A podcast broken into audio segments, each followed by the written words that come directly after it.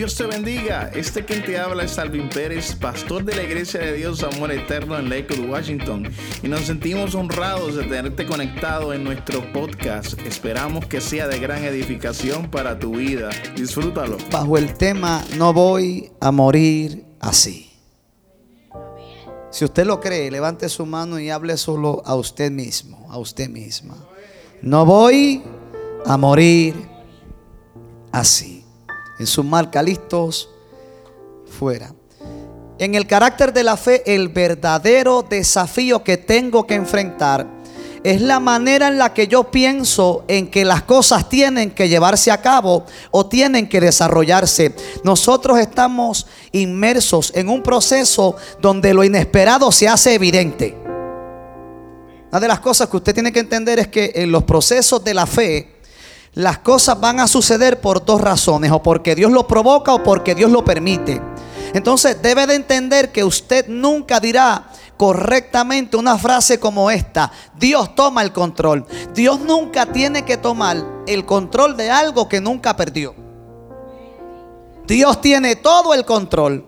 Y cuando usted mira el dilema de la fe, al que Dios nos expone en muchas temporadas de nuestra vida, usted está convencido y convencida de que esto está sucediendo o porque Dios lo provoca o porque Dios lo permite. Eso me hace a mí desarrollar una óptica de Dios que despierta en mi espíritu la confianza para entender que no siempre se siente fe, pero el día que no siento fe, camino en la confianza de una historia con Dios que no empezó en esta crisis, que no empezó en este diagnóstico, que no empezó en esta lágrima, que no empezó en esta decepción, que, oh, gloria a Dios, escuche bien con cuidado, lo que me está sucediendo ahora no puede hacer que se me olvide lo que Dios fue capaz de hacer conmigo antes.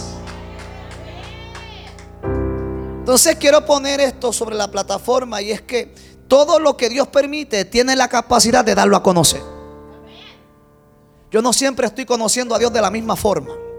Y muchas veces esa manifestación de Dios que viene delante de mí no se parece a lo que yo había vivido antes, pero cada vez que yo esté de frente a lo que no había vivido antes, lo que estoy haciendo es acercándome a la posibilidad de ver una dimensión que, de Dios que yo no había, había visto antes.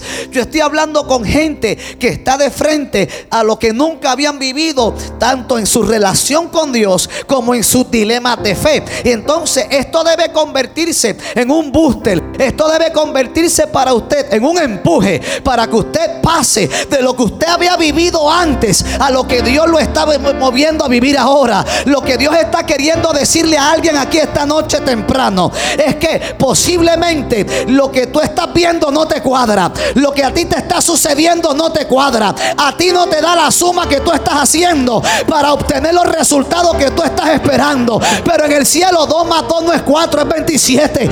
En el cielo 2 más 2 no es 4, es 47. Vamos, yo estoy hablando con alguien que reconoce que Dios está en el asunto. Que yo no lo entienda no significa que Dios no está. Entonces el apóstol Pablo está en un desafío de fe donde tiene que hacer un análisis interno y llegar a la conclusión de que en Dios hay cosas que Dios las habla, pero hay cosas que Dios no las habla porque yo soy el que las descubre. En Dios hay cosas que Dios no las habla. Yo soy el que las descubre. Entonces, a mí me parece muy particular varios detalles de esta palabra. Si usted me lo permite y me acompaña, de vez en cuando que se le zafa un aleluya y un gloria a Dios. O, o un aguaje también. Escuche bien. Dios garantiza que Pablo llega a Roma. Eso significa que para Pablo llegar a Roma, o sea, el verbo llegar, encierra todas las posibilidades que Pablo necesita para que esto se cumpla. El problema nunca fue llegar. Yo quiero que usted entienda que en el dilema de fe en el que usted está involucrado ahora, le confirma a usted las cosas que Dios no habló, que usted las tenía que descubrir y las tiene que descubrir. Pero cuando cierra el paréntesis de las cosas que usted tiene que descubrir, también tiene que abrir otro paréntesis para usted no dudar que conforme a lo dicho por Dios, lo que salió de la boca de Dios tiene cumplimiento por encima de lo que yo veo, de cómo yo me siento, de lo diagnosticado de lo vivido, de lo que parece que yo no voy a poder superar ahora. Y Pablo tiene una garantía de que tenía que llegar a Roma. Entonces a mí me parece que lo que hace valioso la palabra que porta Pablo para llegar a Roma no es la palabra en sí, sino es de la boca de quien sale. En la vida de fe, lo importante, lo importante no es tanto lo que se dice, sino quién lo dice. Escuche bien. Yo descubrí esto cuando estudio un poquito acerca de la escena de cuando el ángel interviene con María. María está a punto de casarse con su prometido José. El ángel la interviene en una aldea y le dice, tú eres la escogida para traer a Jesús a la tierra. Entonces usted imagínese eso. ¿A usted nunca le ha pasado que usted pensaba que por los patrones de crianza disfuncional con los que usted tuvo que levantarse en esta vida, que confirman que usted no nació en la familia que usted soñó? Que usted quería posiblemente que su familia tuviera mejores atributos y distintivos para convertirse en un lugar idóneo donde se sufriera menos y se avanzara más. Pero Dios te puso allí. Y, hasta, y no fue hasta que llegaste a Cristo que nada cambió. Porque lo que Dios quería enseñarme es, número uno, que Él sabe lo que hace. Número dos, que Él siempre tuvo el control. Y número tres, ahora es donde resalta el distintivo de tu vida que Dios hace en su gracia, que tú te conviertas en la línea donde la maldición se acabó, la bendición empieza. Yo estoy hablando con gente que deja, te deja la lloradera esa por lo que pasó. No, es que todavía tengo un trauma. Tú tienes fugas emocionales que tienes que enterrarlas esta noche. Tú tienes traumas sin resolver que tienes que entregarlos en esta noche. Si el pastor, la pastora seguirán trabajando contigo en tus dilemas internos. Pero hay muchas cosas de las que tú estás hablando que ya Dios las resolvió. Pero todavía tu mente y tu espíritu como que no las pueden internalizar correctamente. Y tú te estás quejando por la que ya Dios hizo.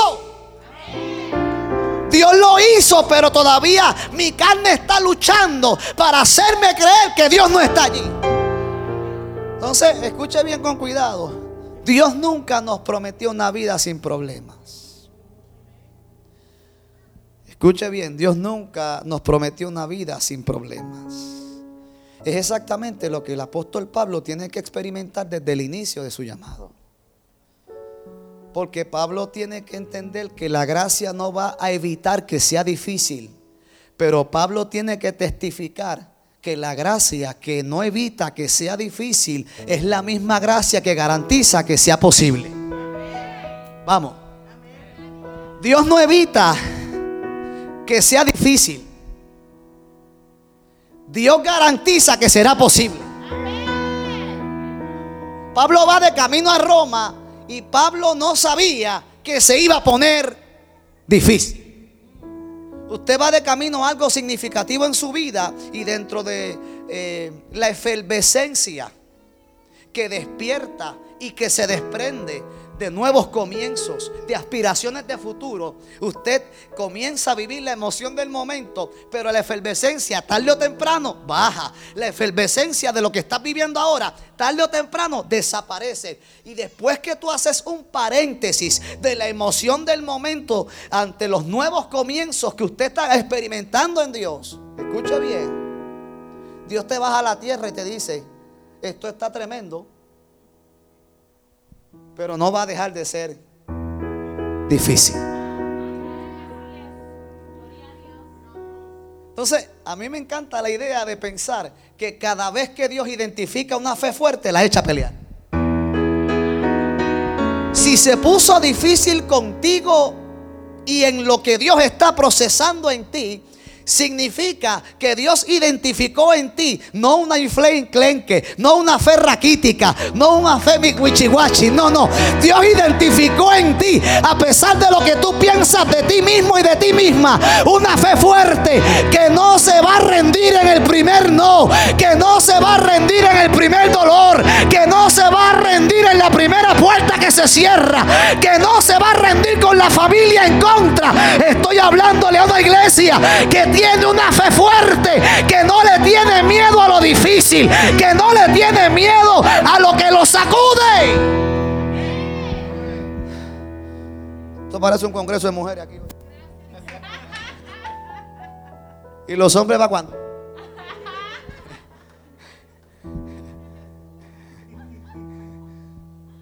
Yo quiero que usted pase de lo bueno a lo demostrado. Qué bueno está esto. No, mis amores, despierten. Que yo no vine de tan lejos para hacerlo reír. Yo vine de tan lejos para hacerlo pensar. Escuche bien. Dios garantiza que será posible. Pablo va de camino. El problema no es el principio. ¿Sí o no? En los desafíos de la vida en la fe el problema no está en el principio. Y tampoco el problema está en el final. El problema está en las cosas que suceden en el medio. Yo estoy hablando con gente que está en medio de algo difícil. Ya superó los días del principio, pero ahora está sumergido en los días donde el medio es difícil. Lo que está sucediendo en el abecedario del principio no es difícil, pero lo que está sucediendo en el abecedario del medio, en esas letras difíciles de la vida, donde las cosas parecen que no tienen nombre, estoy viviendo eso difícil que no tiene nombre, que yo no lo esperaba, que yo no sabía que era tan duro, que yo no sabía que iba a ser tan fuerte. Vamos, yo estoy hablando con alguien que no va a negar que está siendo difícil. Yo estoy hablando con alguien que no niega que le está sacando las lágrimas más amargas de su vida, que está en medio de algo que lo ha llevado a arrastrarse en la fe, pero no se quita. Te está rompiendo como nunca, pero no te rindes. Pareciera que estás peleando solo, pero sigue. Con dolor, pero sigue. Escucha bien. Se desata una tormenta.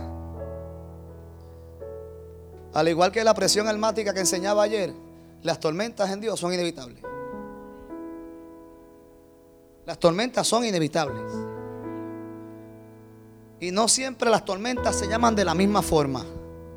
Esta tenía un nombre particular. Euroclidón. Si la tormenta tiene un nombre, la tormenta me está entregando una dimensión de Dios que yo no tenía en mi vida todavía manifestada. Todo lo que tiene un nombre está sujeto al nombre que es, sobre todo, esta tormenta con nombre se le pone de frente a Pablo y por causa de quien Pablo es, 276 presos que van con él a Roma. Ah, porque déjeme decirle algo. Dios le garantiza a Pablo que lo lleva a Roma, lo monta en el barco que lo lleva a Roma, pero no lo lleva vestido de apóstol. Pablo no está vestido de como Dios lo llamó. Pero a mí me gusta hablar con alguien que entiende que la gracia que te salvó, que te puso donde tú estás, es la misma gracia que hace que tú te vistas de lo que sea. Porque la gracia te hace convertirte en un ser humano dependiente de Dios, que es adaptable. Porque sabe que lo que se puso no valida quién es. Pablo no está vestido de apóstol, está vestido de confinado. Escucha bien con cuidado, porque Dios sabe de lo que te viste para que tú lo logres. Hay principios que se visten de vergüenza. Hay principios que te humillan. No, yo sé que todos son gloriosos aquí. Hay mucha santidad aquí esta noche. Aquí nadie nos ha humillado nada. Aquí nadie ha pasado por nada difícil. Esto es para gente humana como yo, que, que fue humillada en algún momento dado. Que nos vamos a tener que humillar o nos van a humillar porque así lo ha permitido Dios en algún aspecto de nuestra vida. ¿Por qué? Porque los fracasos te enseñan a respetar la victoria. Mi vida necesita más de un fracaso que me humilla a que me, visite una victoria que me corrompa. Yo siempre he pensado esto. Hay fracasos que bendicen y victorias que corrompen. Escucha bien. Pablo se monta en el barco vestido de preso, de camino a Roma. Que Dios te vista de lo que Él quiera.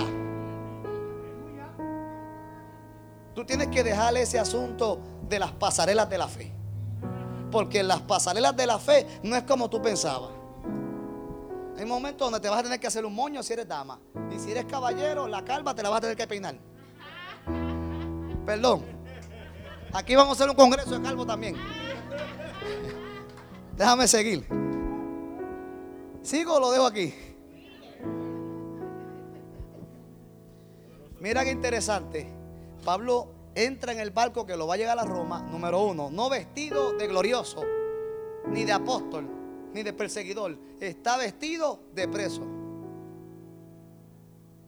Número dos, no hace Pablo más que poner los pies en el barco y cuando zarpan del puerto, una tormenta amenaza con romper el barco que está llevando a Pablo. O sea, era difícil y ahora se ha puesto imposible. Muchas veces la verdadera señal de que Dios está en el asunto no es que las cosas mejoran, es que las cosas se van a poner peor. No siempre es que el cielo se abre cuando Dios está. Hay momentos donde la verdadera señal de que Dios está no es que el cielo se abre, mi amor. La verdadera señal de que Dios está es que el cielo se va a cerrar.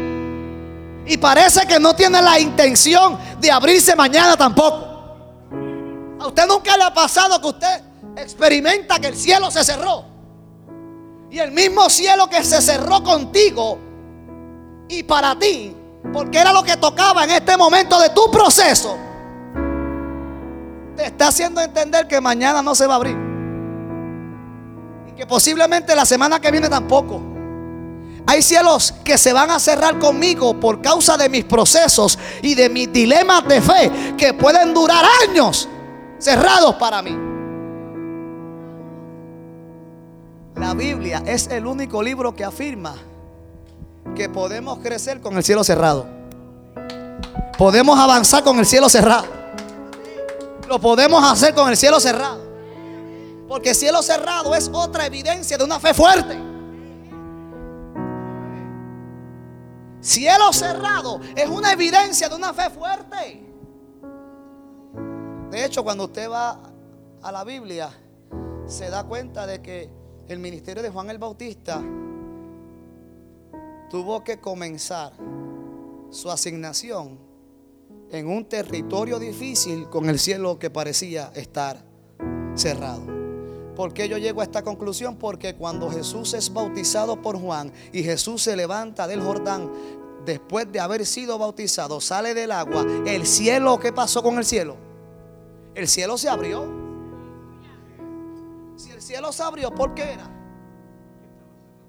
Lo que se tiene que abrir, ¿por qué?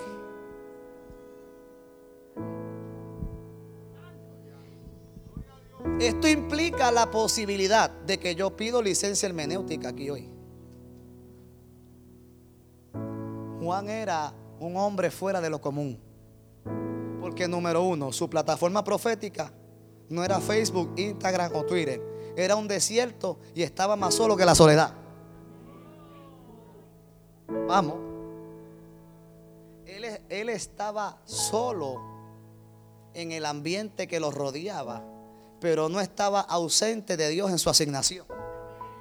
Tú puedes estar solo en el ambiente que te rodea porque ahí es donde Dios te está procesando. Pero no significa que tú tienes ausencia de Dios en tu asignación. Te llega a lugares como yo he llegado donde parece que estamos, parece que estamos solos, pero no estamos. No, no, estamos solos de gente Porque es que no hacen falta ahora. Mañana a veces. Gracias por su entusiasmo. Pablo está avanzando en los dilemas que le presenta su viaje a Roma. Se le presenta una tormenta que además de que ya es difícil tener que eh, subir al barco vestido de preso, siendo ciudadano romano. Escuche bien. Ah, eh, y él no solicita que le cambien la vestidura porque él sacó a relucir que era ciudadano romano. Cuando tú sabes de lo que se trata, lo que Dios está haciendo contigo, tú permites que Dios te vista de lo que Él quiere. Porque como Dios te vista, así tú le funcionas. Hay cosas que parecen ser decepcionantes en la tierra, pero son impresionantes en el cielo. Pablo entra al barco humillándose. Enfrenta una tormenta que lo va a romper. Escuche bien. El barco que lleva a Pablo no era cualquier barco. Porque permítame decirle una cosa, usted puede pasar por un momento que usted no entiende en Dios. Pero lo que de lo que Dios está valiendo para llevarte a donde te quiere llevar no es cualquier cosa. Aunque tú lo veas insignificante y aunque no parezca que es de último modelo o que no es muy atractivo, lo de Dios no es atractivo siempre. Pero lo de Dios es efectivo siempre. Lo de Dios no es atractivo siempre, pero lo de Dios es efectivo siempre. Lo de Dios siempre funciona. No, no, usted no. Ándeme a tres mujeres más de esas que gritan allá atrás, para acá al frente. Yo dependo de ustedes. Como dirían en Jayuya, mi ciela, sigan ahí. No se quiten, por favor, no me dejen solo. Que los hombres están ahí todavía en batalla. Me acompaña el pianista y el siervo que está aquí. ¿Sigo paro? Escuche bien. La tormenta que enfrenta Pablo llega con tal fuerza que está amenazando con que lo que está llevando a Pablo se rompa. Escuche bien. Y es precisamente este tipo de tormenta que pone a Pablo de frente a la posibilidad de que el método de transporte del que Dios se está valiendo para llevarlo a Roma se pueda romper. El barco que tiene 276 presos juntamente con Pablo tiene la capacidad y lo necesario para hacer cualquier cosa, menos sobrevivir a una tormenta de la categoría que está enfrentando Pablo. Porque hay momentos donde Dios permite que tu confianza deje de reposar en carne o sangre para que tú entiendas que aunque lo que te lleva se rompe, tú vas a sobrevivir. Que aunque eso de lo que Dios se valió se pueda romper en cualquier momento, no te vas a romper tú. Y si te vas a romper tú, tú vas a sobrevivir al rompimiento que sea. Tú vales más para Dios que el barco que te está llevando. Tú eres más valioso para Dios que el trabajo del que te despidieron. Tú eres más valioso para Dios que los dejaron de seguirte, los que dejaron de hablarte, los que ya no te saludan. Para Dios tú eres más importante que eso. El barco tiene todo lo necesario para llegar, pero Dios permite que el barco se rompa. Yo estoy hablando con gente que está experimentando que se le rompió lo que lo llevaba. Sí, porque en un lugar próspero como este, según he sabido, Dios se vale de la movida que sea para hacer que la plataforma de tu seguridad se rompa. Este barco no parecía que se rompía, pero se rompió. A Pablo se le revela a Cristo y por causa de a Pablo revelársele a Cristo, el barco se rompe. Que Dios se te revele no te va a hacer especial. Que Dios se te revele te va a meter en un problema que ya se resolvió. ¿Cuántos entendieron en Washington, Europa, que la fidelidad a Dios te va a meter en problemas que ya se resolvieron? Alguien que crea conmigo que es cuestión de tiempo. Pastor, pero tanto. Tranquila, que el que te sostuvo en el 19, tranquilo, que el que te sostuvo en el 20, te está sosteniendo en el 21. Y aunque muchos de tus dilemas todavía no han tenido una respuesta de Dios contundente, todavía a este año le quedan dos meses. Y lo que no ha pasado en los primeros diez puede pasar en los últimos dos. Dios sabe ponerle buenas conclusiones a malas historias. Yo estoy hablando con alguien que crea conmigo en esta noche que lo que no ha pasado en los primeros diez puede pasar en los últimos dos.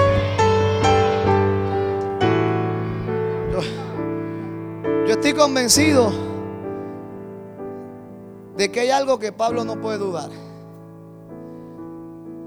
Y es que si lo viejo se está rompiendo, es por causa de que lo nuevo acaba de llegar. Cuando las viejas formas de lo viejo que tú te vestías, las viejas maneras de pensar y de hacer las cosas se rompen, es porque las nuevas formas de Dios acaban de llegar. ¿Por qué? Porque Dios se hace espacio para ponerte delante de lo nuevo de Él, para que se desbarate lo viejo tuyo. Hasta que lo viejo tuyo no se desbarata, lo nuevo de Dios no se manifiesta. Y tú peleando con Dios, haciéndole fuerza a Dios. ¿Y quién te dijo a ti que hay alguno en la historia que le haya hecho fuerza a lo de Dios y vence? Búscame uno que le haya hecho fuerza a la voluntad de Dios y haya vencido. No me traiga con, el ejemplo de Jacob. Gracias por su entusiasmo. No, pastor Jacob, ay, qué lindo. Ay, esa escuela bíblica tuya. Ay, Jesús. Escuche bien. La tormenta que enfrenta Pablo es tan fuerte que hace que el barco que estaba completamente equipado para enfrentar tormentas se rompa en pedazos. ¿Qué tú haces cuando lo que te llevaba se rompe en pedazos? Si yo fuera usted, yo pensaba como piensan los de Jayuya.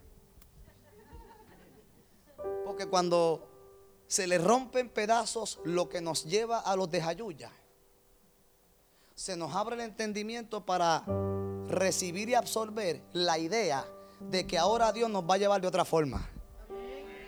Se rompió, no nos vamos a quedar aquí. Dios no deja las cosas inconclusas. Es que eso cumplió su efecto contigo y conmigo, de llevarnos hasta donde Dios lo determinó. Pero de ahí en adelante, Dios te va a llevar de otra forma. Yo vengo a decirle a alguien que las cosas no quedan inconclusas porque aunque pareció que se rompió en pedazos lo que te llevaba en el lugar donde tú estás, de donde tú estás, que parece que tú te quedaste ahí sin posibilidades de movimiento y de avance, de ahí Dios te saca. Ay, Dios mío, Señor. Dale ahí, dale ahí. De ahí Dios te saca. No es que tú quieres salir, es que Dios vino a sacar. No era que Israel quería salir de Egipto, era que Dios quería sacarlo. Si somos honestos, en los dilemas de la fe, no es que nosotros queremos salir. Es que Dios nos quería sacar. ¿Puedo seguir? El barco se rompió en pedazos y yo voy a hablar con gente que cuando mira su retrato interno en esta noche, hay alguna área de su vida que está en pedazos. No tienes que fingir una fuerza que no tienes. Yo quiero hablar con gente honesta esta noche que no finge una fuerza que no tiene. Que decide depender de Dios otra vez. A mí me gusta hablar con ese tipo de personas que no finge una fuerza que no tiene. Es como los que usted le pregunta, ¿cómo tú estás? En victoria. Total y absoluta.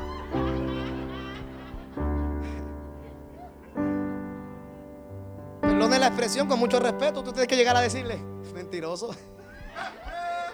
Tú tienes una cara de que tú no oras en seis meses. Alaba. Tú, alaba. Ese pelo que tú no te estiras en tres semanas me dice a mí que tú estás en una batalla ah, profunda. Porque es normal que la mujer se haga un moño, un culto que otro, pero no es normal Que las mujeres no se tiren el pelo para su culto de domingo, alaba.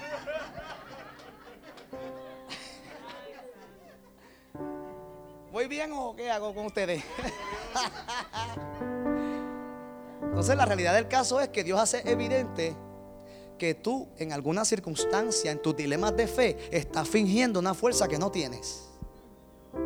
Yo logro más dependiendo de Dios que tratando de querer presentar la apariencia de lo que ya no tengo. Pablo ahora acaba de cambiar de estatus porque ahora Pablo ya no tiene barco que lo lleve. Ahora a Pablo lo que le queda son los pedazos del barco que lo estaba llevando. O sea, si antes parecía que era difícil llegar a Roma, ahora parece que es imposible. ¿Por qué? Porque ya Pablo superó la tormenta. Ya el problema ahora no es la tormenta, señores. Ahora el problema es los pedazos que me dejó la tormenta para que yo pueda ver qué yo hago con ellos para llegar. Pero el día que se te rompe el barco, Dios puede hacer posible que de los pedazos del barco que se rompió tú llegues. Voy a hablar con gente que sabe llegar con los pedazos. Voy a hablar con gente que sabe llegar con lo que quedó. Con lo que se rompió. Dios es un experto en hacer que yo llegue con los pedazos de lo que se rompió. Dios es un experto en hacer que yo llegue con lo que nadie llega. Por eso no le puedes preguntar a nadie cómo lo hacen en esta crisis. Porque Dios nos pone de frente a dilemas en una crisis que no lo habíamos vivido antes. Gloria al Señor. ¿Se oye? Tengo que investigar a ver qué es, si es que ella atrás.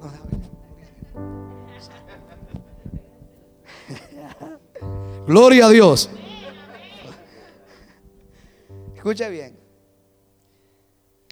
Antes de que el barco se rompa para continuar, quiero darle un detalle que no puedo pasar por alto. Y es que un ángel se le revela a Pablo. Y antes de que el barco se rompa, le dice a Pablo, vengo a decirte que el barco se va a romper. El barco se va a hacer pedazos. Pero también vengo a decirte que ninguno se muere. No,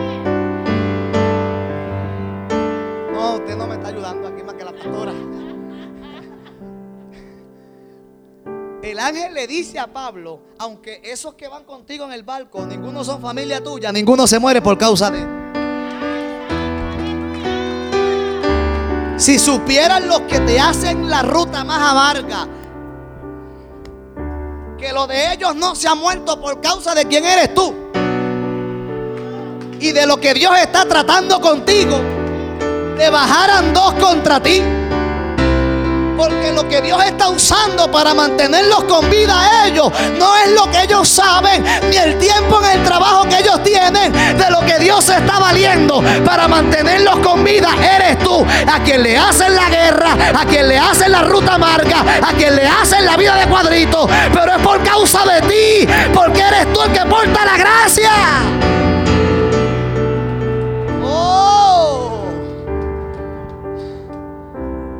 Quisiera hablar con alguien esta noche que dice, de los de mi casa, ninguno se muere. De los que van conmigo, ninguno. No, yo lo veo muy tímido usted. Yo voy a hablar con alguien aquí que dice conmigo y cree conmigo. De los de mi apellido, ninguno se muere. Estén aquí o estén allá. De los de mi casa, ninguno se muere. De los que caminan conmigo, ninguno se muere. De los que van conmigo, ninguno. Los puedes ver arrastrándose y los puedes ver peor que nunca, pero ninguno. Hace falta gente que tenga convicción de fe. Hombres y mujeres de familia que se paren en el medio de la sala de su casa. Y le hablen a los hijos raros que le llegaron ese día. A la familia que está chismosa ahora. Y dígale de ustedes, no se lo merecen Dígale, hágale el recordatorio. Hágale el. Deberían morirse todos. Son bromas, son bromas. Si fuera por mí, que te muera. Pero como no es por causa de mí, ni lo, no lo provoco yo, de ustedes, de los de mi apellido, ninguno. Vamos, páratele de frente al querubín desempleado que se llama Satanás que te está hablando a través del comportamiento de esos que tú ves de los de tu apellido, que se pusieron más malos que antes. Dígale, ah, ninguno se muere. Yo no sé cómo Dios lo va a hacer. Yo no sé de qué forma Dios lo hace. Pero de los de mi casa, ninguno. Yo estoy hablando con alguien que está de frente a un tiempo nuevo. Vamos. Hay pastores que estamos en principio de dolores y estamos en principio de lo glorioso. El principio de lo doloroso para unos es el principio de lo glorioso para otros. Dios no va a evitarnos el dolor. Por encima del dolor que Dios no nos evita, Dios va a hacer que sea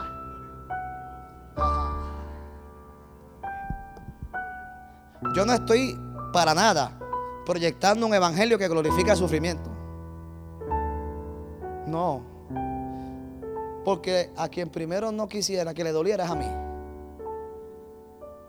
Pero por referencia divina, al primero al que le va a doler es a mí. Si tú eres ese uno que Dios está usando para cambiar la historia de los de tu apellido, es a ti a quien está buscando el dolor hay un dolor que tiene tu nombre. Porque detrás del dolor que tiene tu nombre, los de tu apellido, se está encerrando la posibilidad de la restauración de un apellido que a través de la historia lo que ha hecho es duplicar una conducta equivocada. Y Dios dice, no, ya yo me harté de eso. Y tú eres esa una y tú eres ese uno del que yo me voy a valer para yo cambiar la historia de los González, de los de Jesús, de los Rivera, de los Martínez. ¡Vamos! Y tú con miedo y Dios valiéndose de ti para que lo logres. Y tú rindiéndote y Dios diciéndote, no te rindas ahora, que ahora es que tú vas a ver lo que yo soy capaz de hacer.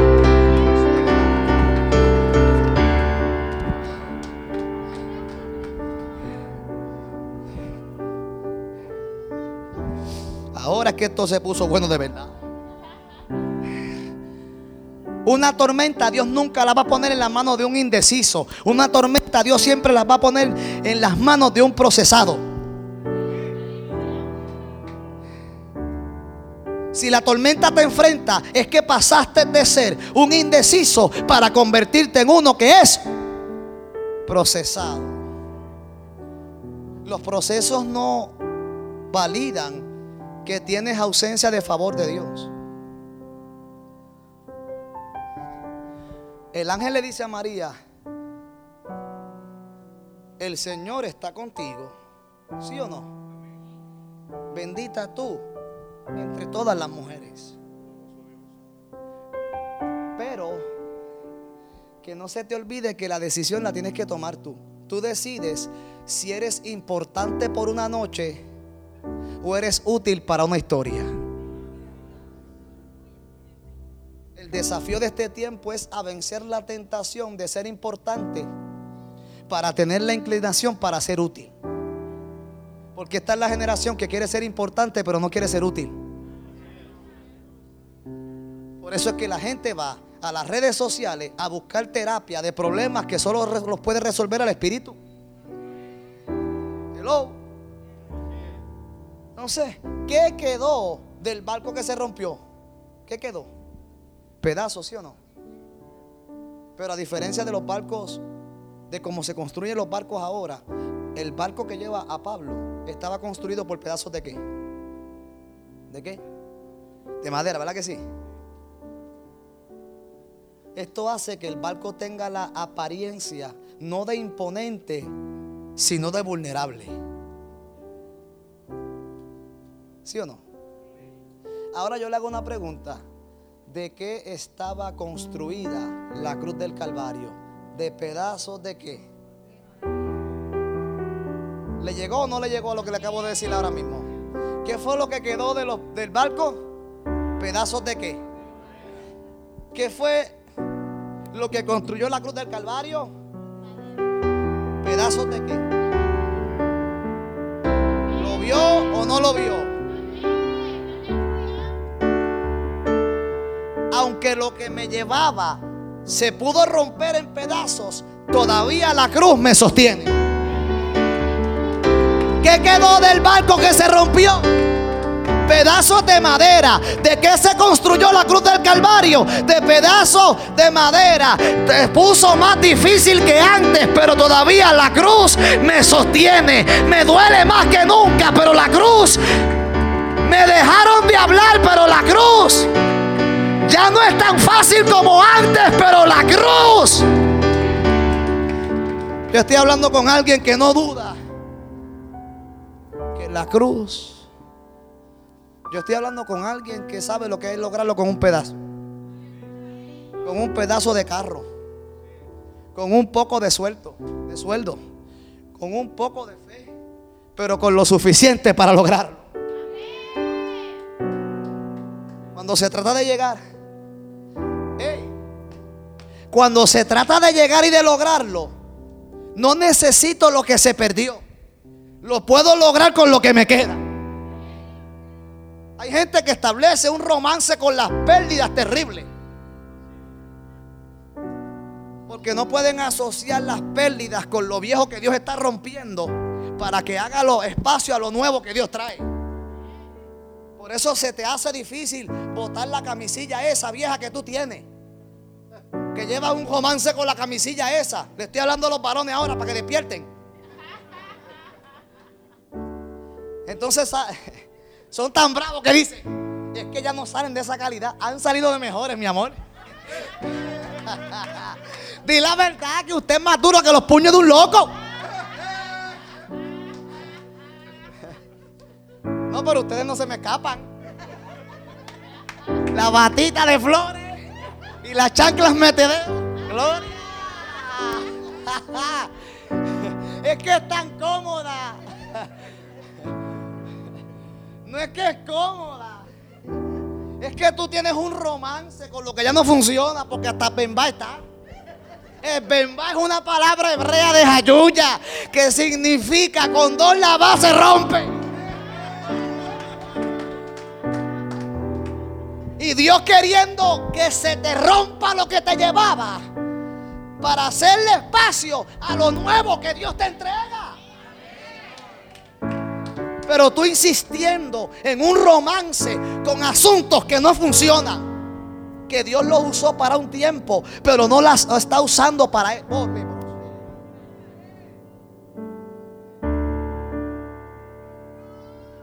Hay formas que Dios las cambia. Después de este evento, este evento sirve como la plataforma y la referencia divina para Dios cerrar ciclos en asuntos con varios de ustedes, por no decirle demasiados de ustedes, que tienen que permitirle a Dios que rompa lo que tenga que romper. No sigas haciéndole fuerza a Dios porque estás manejando una frustración innecesaria. Suelta. Suelta, déjalo que se rompa. Le estás pidiendo a Dios que te intervenga en tu casa, que intervenga en todo lo que tú eres y todo lo que tú haces. Y cada vez que Dios da un paso al frente para intervenir contigo, el único estorbo que Dios tiene para lograrlo se parece a ti. Porque eres tú. Ajá. Y estoy hablando con alguien aquí que sabe lo que es testificar de lograrlo con un pedazo de sueldo. Ganando menos con menos fuerza, con un poco de fe, pero con lo suficiente para lograrlo. Vamos. ¿Hay alguien aquí que pueda testificar de la matemática divina interviniendo a su favor. Que tú no puedes explicarlo con lógica humana. Oh, pero tú no tienes una explicación pesar de tu llorado, que es válido llorar. Lo que no es válido es vivir llorando. Yo te escucho llorar una vez, dos veces. Pero cada vez que te acercas a saludarme, tú no puedes ser trenante. Tú tienes que entender que no es que no te amo.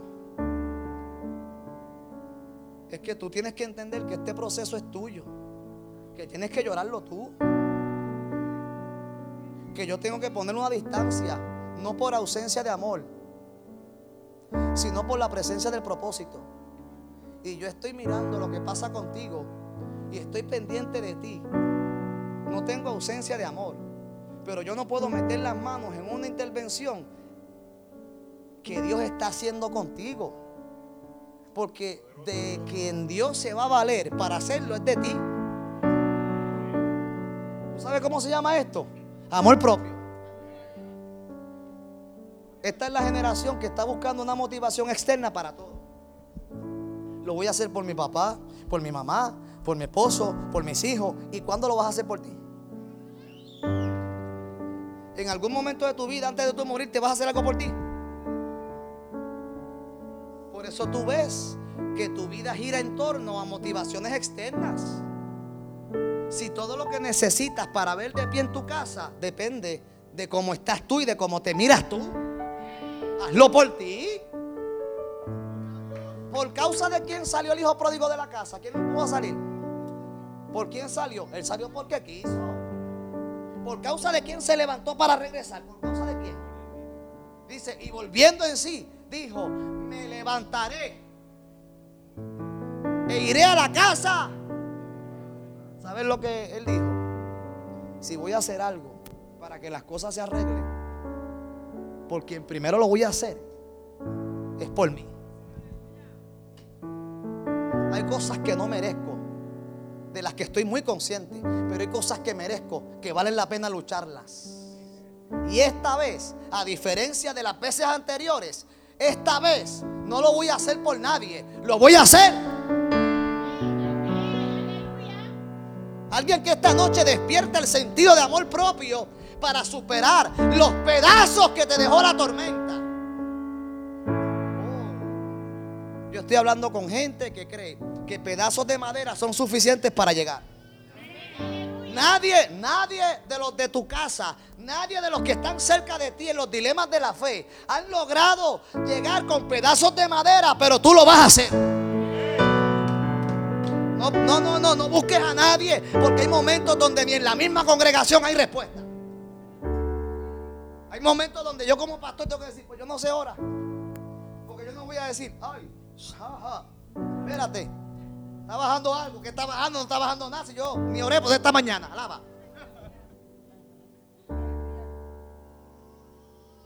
Tú logras más con la transparencia de lo que sí eres que con la apariencia de lo que es evidente que ya no está. Escuche bien, eh, yo estoy hablando esto que está amarrado a los pedazos con los que vas a tener que hacer las paces. Todos queremos llegar con la apariencia que se impone.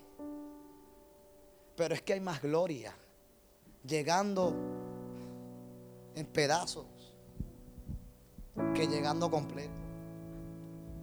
Yo nunca seguiré a nadie que no tenga marca. Yo nunca seguiré a nadie que no haya sufrido en nada. Yo nunca estaré cerca de nadie por mucho tiempo que no tenga las marcas que la vida le ha dejado porque ha sido difícil. Sí, a mí me gusta estar cerca de gente que tiene una historia que contar. A mí me gusta estar cerca de gente que tiene un testimonio para decir. Vamos. A mí me gusta estar cerca de gente que no tiene las palabras, pero tiene el corazón correcto para hablar lo necesario y en lo necesario. En lo necesario que habla está escondido lo que cierta gente necesita. Y aquí está el apóstol Pablo La vestidura permanece con él. Sigue vestido de preso. Escuche bien. Y Pablo descubre, sobreviviendo a la tormenta, que en la vida hay cosas que son para enfrentarlas. Hay cosas que son para ignorarlas. Pero hay cosas que son para aceptarlas. Esta tormenta Pablo no la tiene que enfrentar. Pablo no la puede ignorar. Pablo tiene que aceptarla. Y uno de los desafíos más grandes en este tiempo para el pueblo de la fe es saber tener el discernimiento necesario para identificar cuándo enfrento, cuándo lo ignoro y cuándo lo acepto. Yo quiero hablar con alguien aquí esta noche que tuvo que ser sostenido por una palabra. Se perdió lo que había. Pero una palabra te sostiene. Yo quiero hablar con alguien que tiene una fe madura esta noche y dice, se rompió el pedazo, pero todavía por encima de mí su palabra me sostiene. yo lo veo como. Mira, está su esposa. Yo me senté ahí, te escuché adorar, yo cierro los ojos y yo veo un marco de un retrato que parece ser la identificación para entrar a un lugar importante. Porque el tamaño del marco se redujo a lo que es una identificación. Entonces yo le pregunto a Dios, ¿qué yo estoy viendo? Y el Señor me habla acerca de ti y de lo próximo que va a suceder contigo. El Señor me dijo, dile a ella que a partir de hoy yo cambio el terreno en el que ella pisa. Yo cambio el calzado que ella tiene puesto. Porque los próximos días serán días donde Dios testifica de ti. Con una investidura diferente. Te veo parada en un lugar importante.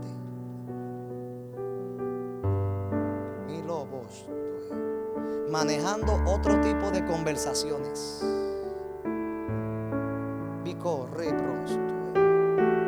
Yo te veo delante de gente importante.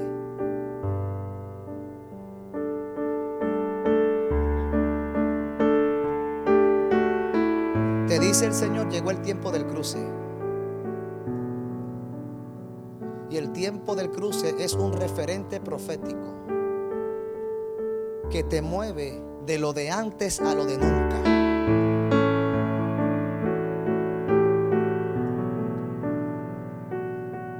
La infancia, la tuya, te marcó correctamente. ¿Por qué te marcó correctamente? Porque creó en ti, sin tú saberlo, la resistencia para no permitirte a ti y a como tú te sentías rendirte después de tanto. Te dice el Señor, te vuelvo a mostrar que esperar en mí siempre vale la pena.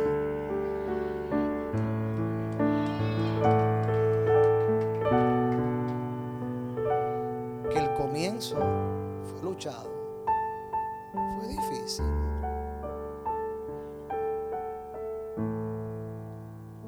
Primera que tenía que creer en ti eras tú. La, la primera que tenía que creer que lo lograba eras tú. Siempre fue, dice el Señor, entre tú y yo.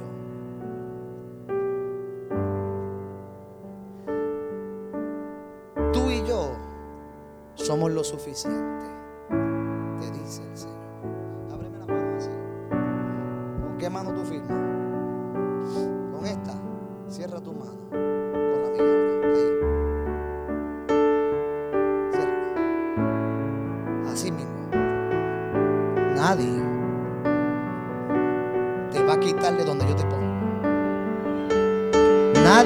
quitar lo que yo te doy. No lo que te di, lo que te estoy dando ahora. Vienen tiempos diferentes. Vienen días completamente diferentes. No será como antes. Será como nunca. Los anhelos de tu corazón fueron pesados en balanza. La balanza divina, a ti te aprobaron. Y cuando el cielo te aprueba, la tierra lo reconoce.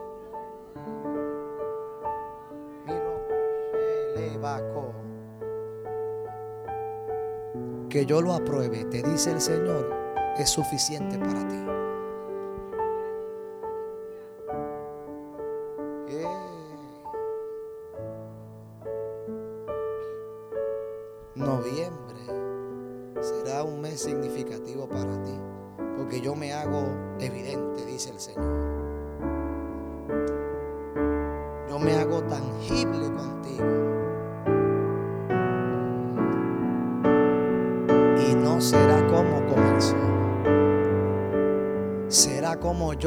Hacer que termine. Así te dice el Señor.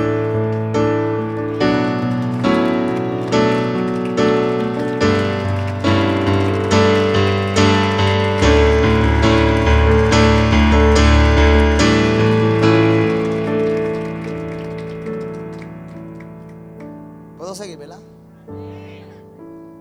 Hechos capítulo 28 testifica que Pablo superó un capítulo 27 desastroso. Yo voy a hablar con algunos que están en su capítulo 28. Que el 27 los hizo pedazos. Pero no pudo evitar que lograran pasar la página y cambiar de capítulo. Y en el capítulo 28 ellos llegan a una isla llamada Malta. En un tiempo de huracán y de tormenta en Puerto Rico se abre un sistema a través de las escuelas públicas que se llaman refugios para la gente más vulnerable, para la gente que corre el peligro de que puedan perder la casa, o más, que la casa, perder la vida más bien. No es un lugar seguro. Y a esos lugares se le llaman refugios. Pablo está superando una tormenta. Y para poder sobrevivir a una tormenta, usted debe de tener un lugar de... ¿Sabes lo que significa Malta? Refugio. Habían islas más lindas que Malta, más atractivas que Malta, mejores que Malta. Pero de la isla que Dios se iba a valer para sostener a Pablo era, no pelees con la respuesta. Si Dios está contestando tu pregunta, tú no puedes pelear con tu respuesta. En Malta no te van a recibir gente espiritual, te van a recibir los naturales.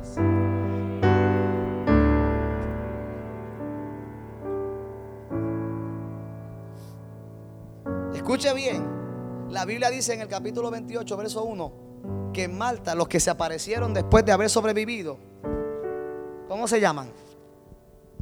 Los naturales nos recibieron con no poca humanidad. Porque encendiendo un fuego nos recibieron a cuánto? ¿A algunos o a todos?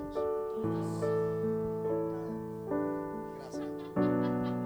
Por lo menos salió un hombrecito chiquito.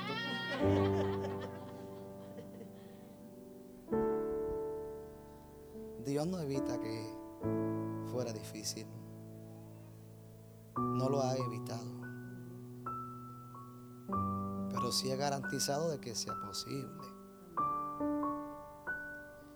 En esas áreas de tu vida interna. En las que todavía tu mujer interior le está haciendo fuerza con Dios, ríndete. Porque es imposible que tú le digas a Dios, hazlo de esta forma. Pero todavía Dios sigue viendo tus manos a ver de qué forma tú puedes manejarlo. Escucha bien.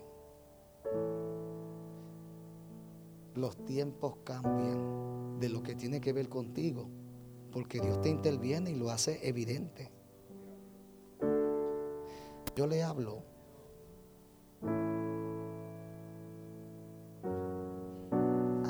descanso de tu cabeza. Porque tu cabeza no descansa. Y tú tienes que aprender a descansar en quien yo soy, en lo que yo dije y en lo que yo soy capaz de hacer. No te lo mereces, pero Dios quiere que sea así. Dios hace evidente que hable contigo. Suelta. Suelta. Toda la carga que tienes sobre tu cabeza, suéltala. Entrégamelo a mí. Deja que quien intervenga sea yo, dice el Señor. Esta noche eres renovada. Porque es evidente que tú llevas mucho tiempo experimentando días difíciles. Suelta. Suelta tu carga. Suelta tu cansancio emocional, espiritual y físico. Suéltalo. Ya no se trata de lo que tú puedes hacer. Ahora se trata de lo que yo voy a hacer. Y cuando yo hago, a mí no me sobran piezas. Ve corre, bros, te. Shaya no malu.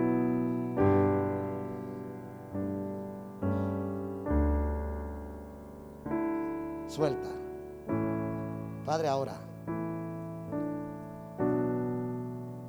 Sobre su cabeza reposa una unción fresca. Yo hablo salud a su cuerpo, unción a sus huesos. Tú rompes por donde tengas que hacerlo y tú haces de nuevo. Cuando Dios rompe, Dios arregla.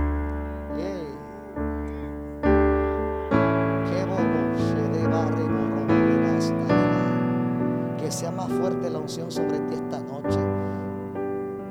Que sea más fuerte sobre ti el poder de la intervención de un Dios que no se equivoca, que sabe lo que hace.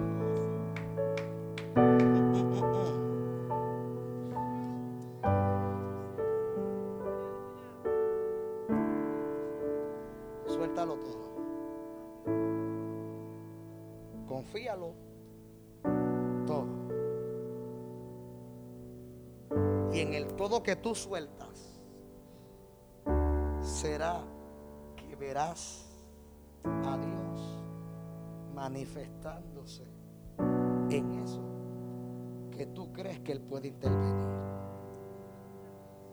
Tú no sales como llegaste. Así te dice el Señor. ¿A cuántos recibieron los naturales? ¿Para quién prendieron el fuego? ¿Para quién? Es interesante porque los que prenden el fuego no son los naturales, son los espirituales. Pero cuando un natural, cuando un espiritual no quiere, Dios levanta un natural que se atreva. El fuego que tú necesitas que se encienda de tu supervivencia a las crisis a las que Dios te expone, Dios lo va a prender con quien sea. Hay momentos donde no recibimos lo que Dios envía porque no viene con la envoltura que lo esperábamos.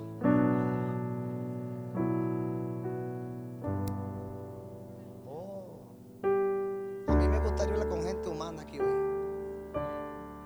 No con muy glorioso, porque los muy gloriosos como que ponen de esos. Hay gente que si la respuesta no viene como ellos la esperan, no la reciben. Sí. Señor, que venga vestido de este color, que venga vestido como le dé la gana. Si la apariencia no importa cuando es Dios el que responde. La apariencia no es importante cuando es Dios el que está respondiendo.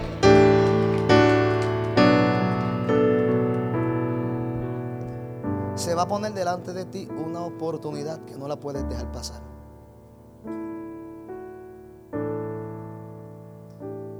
Te voy a volver a enseñar a ti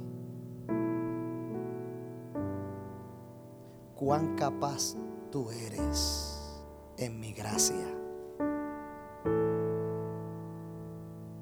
Oh, oh, oh. A ti Dios te ala hacia el frente. A ti Dios te está alando hacia el frente.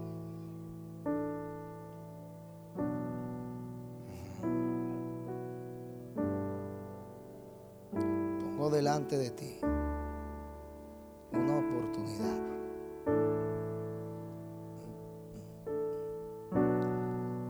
Y sabrás que fui yo. Y sabrás que soy yo interviniendo contigo. Porque de la única forma que va a pasar es porque yo intervenga.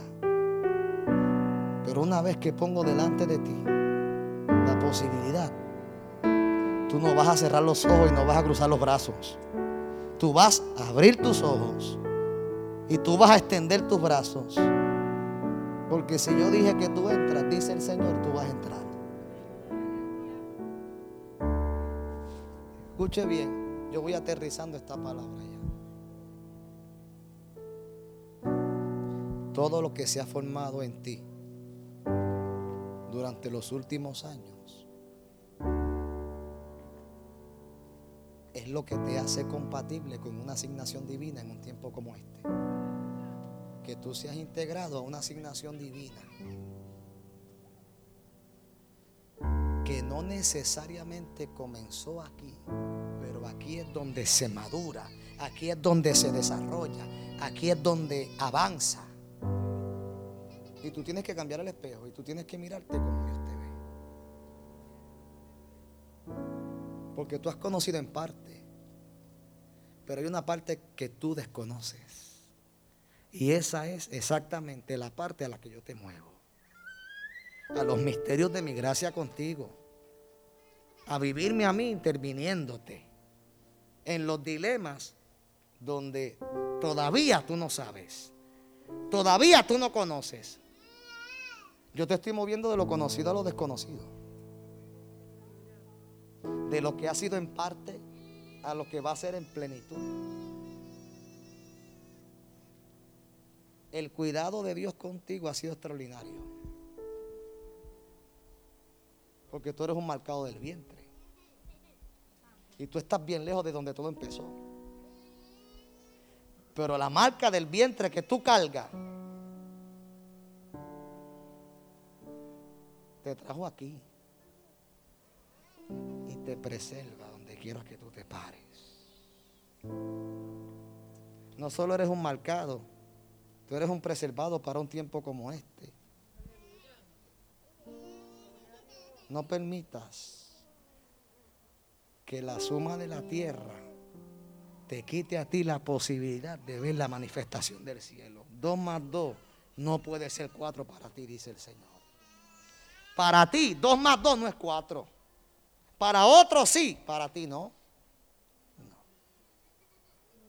Atrévete. Lánzate, hazlo. ¿Y de qué tú me hablas, pastor? De lo que te hablo. Es de todas las posibilidades que Dios pone delante de ti para experimentar una dimensión de su gracia, de cuánto tú eres útil para un tiempo como este en lo que está pasando aquí ahora.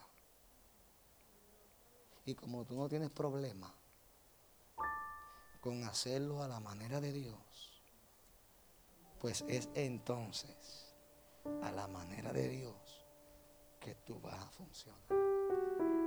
Pero lo que no ha sucedido de Dios contigo en años, va a suceder de Dios contigo en los próximos meses.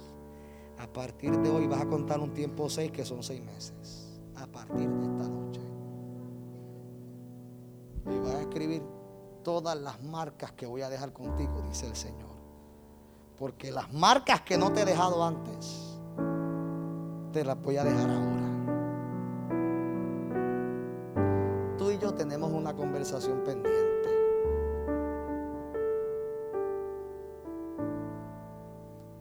Cómo tú quieres que sea. En el idioma que tú quieras hablar, yo voy a hablar contigo. Pero haré rema en tu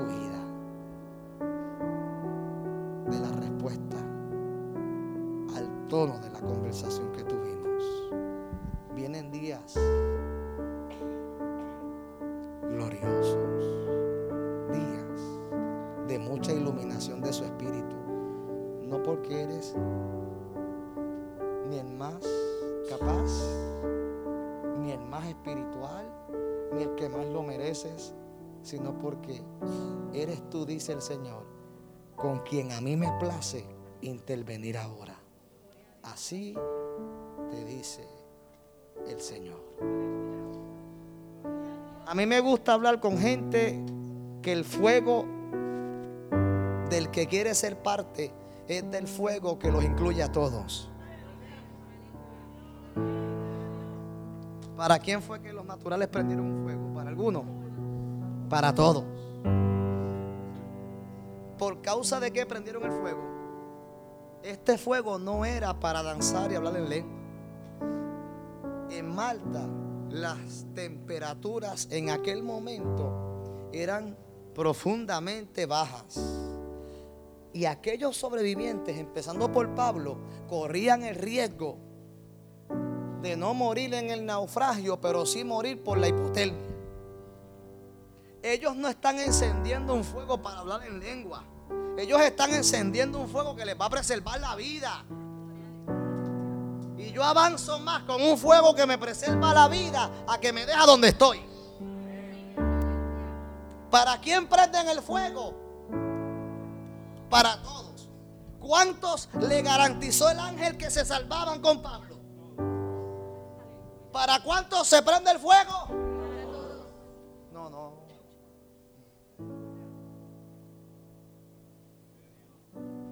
Ahora, escuche bien.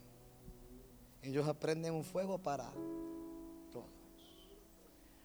Lo que va a suceder en los próximos días de esta casa va a suceder.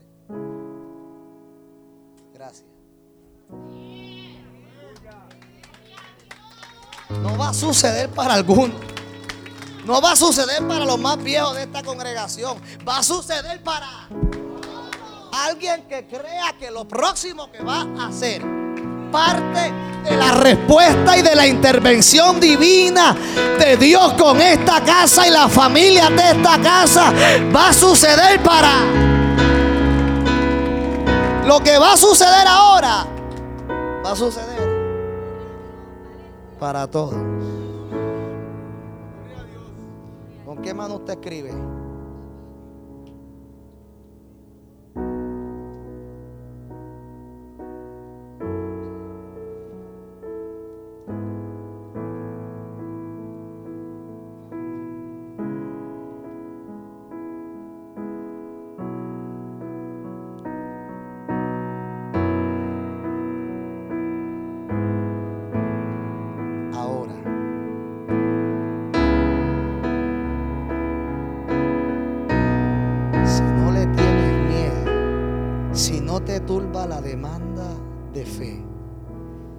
Pongo delante de ti en un tiempo como este,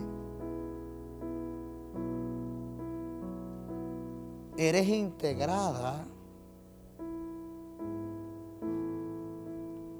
a, a unos asuntos significativos, relevantes, que tienen mucha trascendencia en lo que va a suceder ahora. Con esta casa y con tu casa.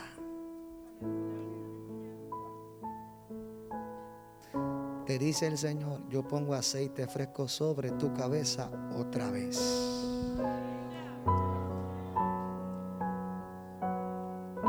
Te veo sentada en el escritorio y sobre ese escritorio veo la palabra excelencia con letras mayúsculas.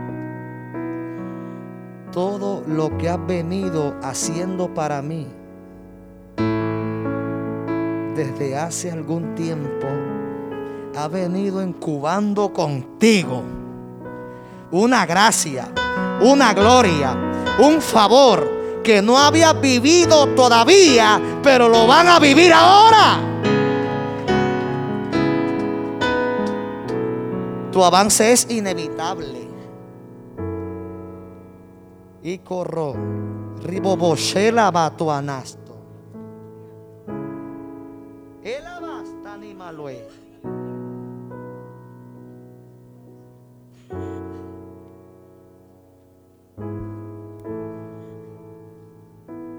De los pedazos que quedaron, vistes lo que fui capaz de hacer. Y de lo que tienes ahora, verás lo que seré capaz de hacer. Yo te veo rodeada, yo te veo cuidada por un Dios inquebrantable. Que no solo renueva tu espíritu,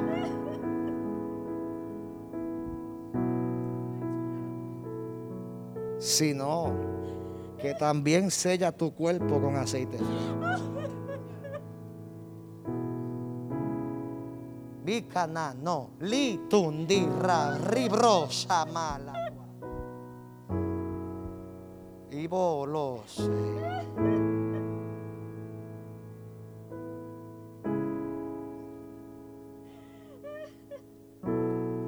Te dice el Señor, te muevo del proceso a la evidencia. Del proceso a la evidencia. Te lo voy a repetir por última vez, te dice el Señor. Del proceso a la evidencia. Y carrebroste. De momento Pablo ve que aquella gente lo está ayudando.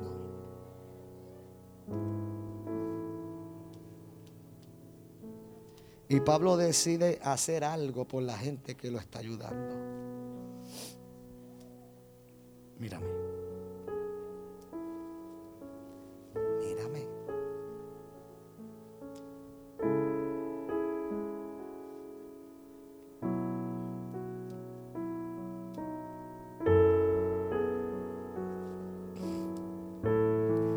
Lo mío contigo nunca ha sido ni forzado ni manipulado.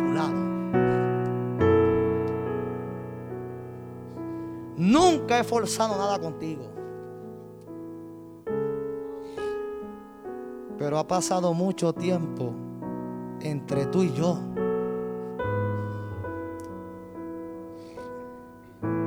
Y yo he permitido que tú tomes las decisiones que te han llevado a equivocarte.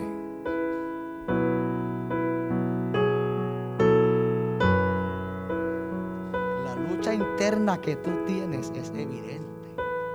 Tu cara te.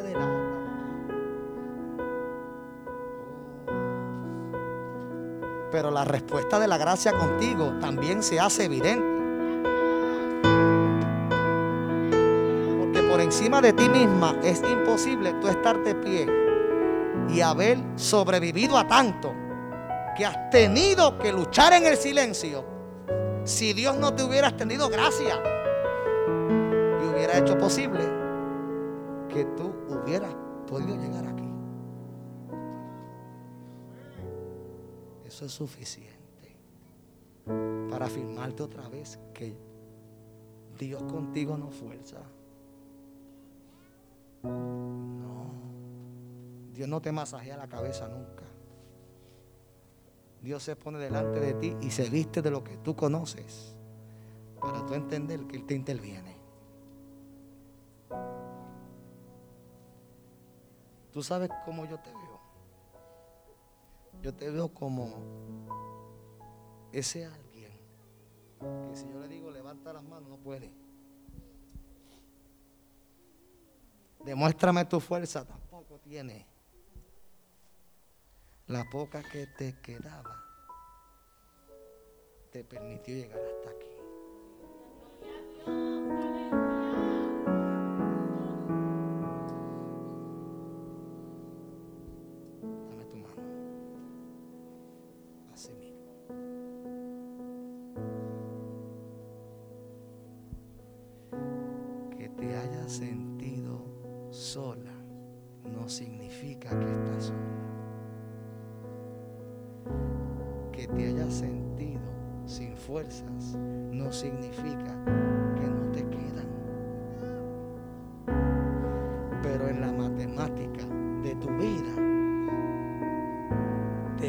Darte resultado a ti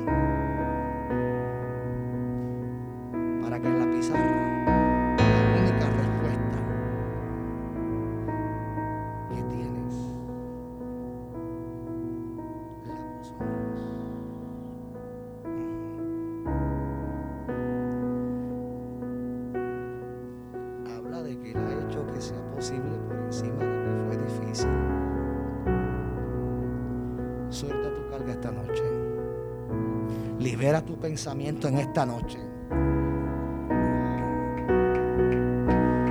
Tú no te pareces a tu mejor momento. Pero las posibilidades de tu recuperación están delante de ti.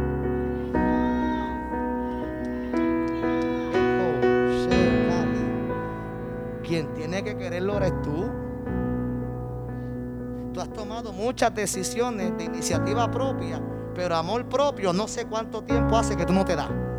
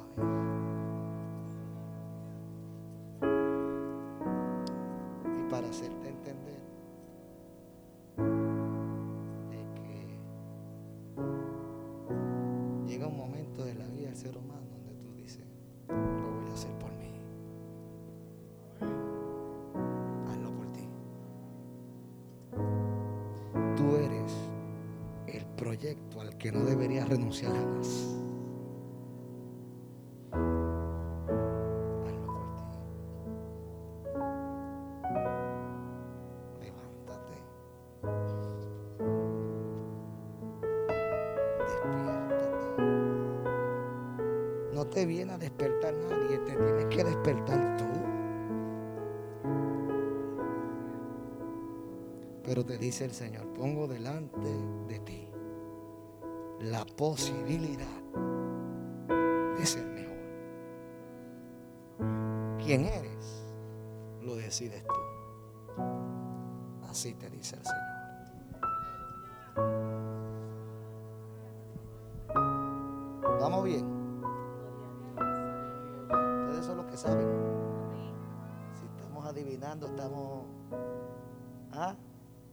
Jayuya para México, de México para el mundo. Oye, me confundí, yo quería que era de Colombia. Está bien, estás casada con un mexicano que habla como colombiano.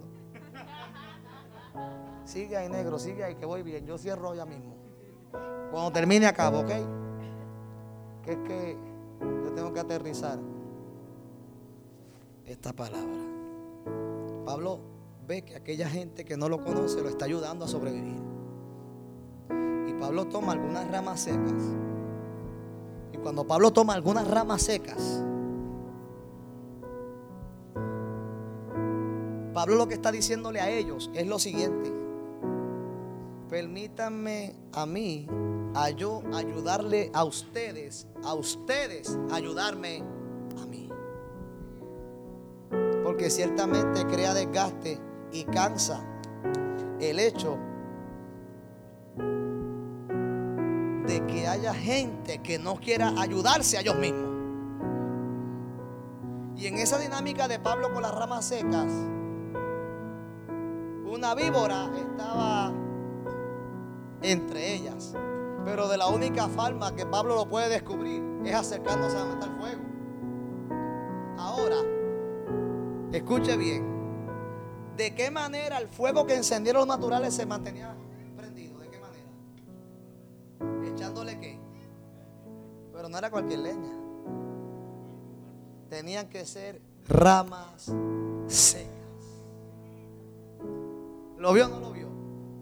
Yo vengo a hablar con alguien que tengo que recordarle que de lo que se te secó Dios prende algo. Gracias por estar conectados con nosotros. Para más información de nuestra iglesia puede encontrarnos en nuestro canal de YouTube Iglesia Amor Eterno o nos puede encontrar en Facebook por Iglesia de Dios Amor Eterno o Pastor Alvin Pérez.